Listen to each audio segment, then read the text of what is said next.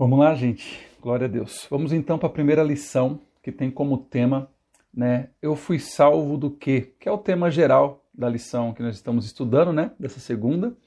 Então, eu fui salvo do quê? Essa é uma pergunta, né, que muitos fazem, né? Todos sabem que às vezes estão no ambiente de oração, é, no ambiente de uma célula, numa igreja, num culto, né, num culto ao ar livre, é, ou até mesmo numa conversa onde alguém vai lá e fala sobre o nome de Jesus, é, e ali a pessoa acaba recebendo um convite, né? Aprendemos na lição, na, última, na penúltima lição do último estudo, né, como fazer o apelo, né, onde está a base. Então, mas as pessoas às vezes carregam dúvida, mas do que que eu fui salvo? É muito importante a gente compreender os princípios do que estamos nos movendo na fé, e nós, como futuros líderes, é, ministros do Evangelho, é, não falo somente líder ministerial dentro de uma igreja, dentro da é, eclésia de uma igreja. Eu estou falando um líder mesmo, onde você está. Porque o Espírito Santo, ele habita em mim e você. E Jesus é um grande líder. E Jesus mora em mim e você. Então, ele quer imprimir na minha e na sua vida as características dele mesmo. Entende? Então, às vezes, nós estamos evangelizando, ou a pessoa ela até aceita Jesus ali naquele ambiente de glória, ela se quebranta, mas depois vem aquela pergunta: mas do que, enfim, eu fui salvo? E é muito importante a gente né, frisar com muita sabedoria é, o princípio do porquê da salvação. Por que, que ela entregou o coração para Jesus? Não foi apenas para ela resolver um problema. Muitas pessoas chegam na igreja apenas para resolver seus problemas. Isso não é errado, né? Porque muitas pessoas na palavra de Deus a gente vê que seguiram Jesus porque estavam cegos, outros estavam é, mancos, outros eram é, estavam atormentados por espíritos malignos, malignos, outros enfermos. Então, assim, não é errado ir até Jesus para resolver um problema, mas ele quer algo muito além do que resolver problema. Ele quer, acima de tudo, o seu coração, te reconectar com Deus, te reconectar com o Pai. E para isso, a porta de entrada é a salvação. Né? Muitas pessoas só querem a salvação, mas a, grava uma coisa no seu coração: a salvação é apenas uma porta de entrada para você viver um novo estilo de vida nessa terra. Amém? Há algumas exceções, tais como o ladrão da cruz. Ele estava no último, nos últimos minutos de vida e a misericórdia e a graça do Senhor alcançou ele ali. Entende? Então, assim, há algumas exceções, mas para mim e para você, nós não precisamos, seria muito arriscado da minha da sua parte, esperar chegar né, no último fôlego para querer Jesus. Muitos não dá tempo, né?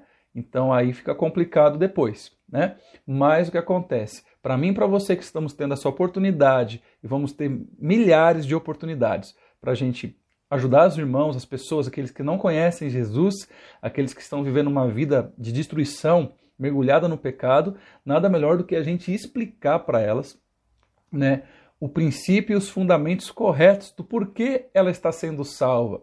Então, a salvação, ela é apenas uma porta de entrada para você viver o que é o reino de Deus na terra. Amém?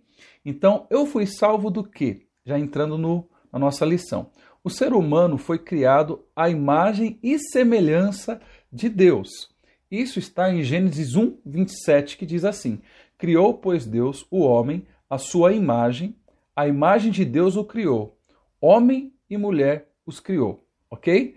Então vocês percebem que nós fomos criados à imagem e semelhança de Deus. Ele é o ápice da criação. Adão e Eva desfrutaram de um perfeito relacionamento com Deus. Olha que lindo. Gênesis 3:8 diz: "E ouvindo a voz do Senhor Deus, que passeava no jardim à tardezinha ou à viração do dia, esconderam-se o homem e sua mulher da presença do Senhor Deus entre as árvores do jardim." Para você entender. Então, primeiramente o Senhor criou Adão, né? Segundo a imagem e a semelhança do Pai. Amém? O que, que acontece? Quando o Senhor criou, criou para um plano perfeito. E todos os dias, depois que Deus formou Adão e depois, logo consequentemente, criou a Eva, porque viu que não era bom que o homem ficasse sozinho, é, ele tinha comunhão plena com Adão todos os dias. Ou seja, Deus descia do seu alto e sublime trono e até o Éden, e ali tinha um particular com Adão, um tempo de qualidade, onde eles conversavam com certeza muitas coisas.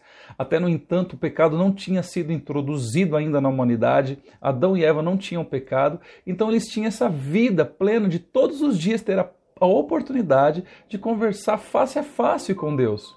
Amém? Então, queridos, isso foi maravilhoso. Só que no versículo 3, é, aliás, 8 de Gênesis 3, fala que Adão ouviu um dia a voz de Deus, ele e Eva, e se esconderam.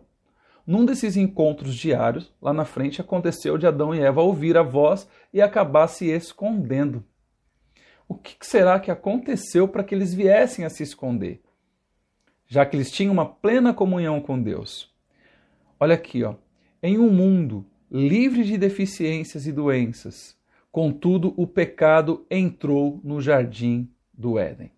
Lá em Romanos, capítulo de número 5, versículo 12 diz: Portanto, assim como por um só homem entrou o pecado no mundo, e pelo pecado a morte, assim também a morte passou a todos os homens, porquanto todos pecaram.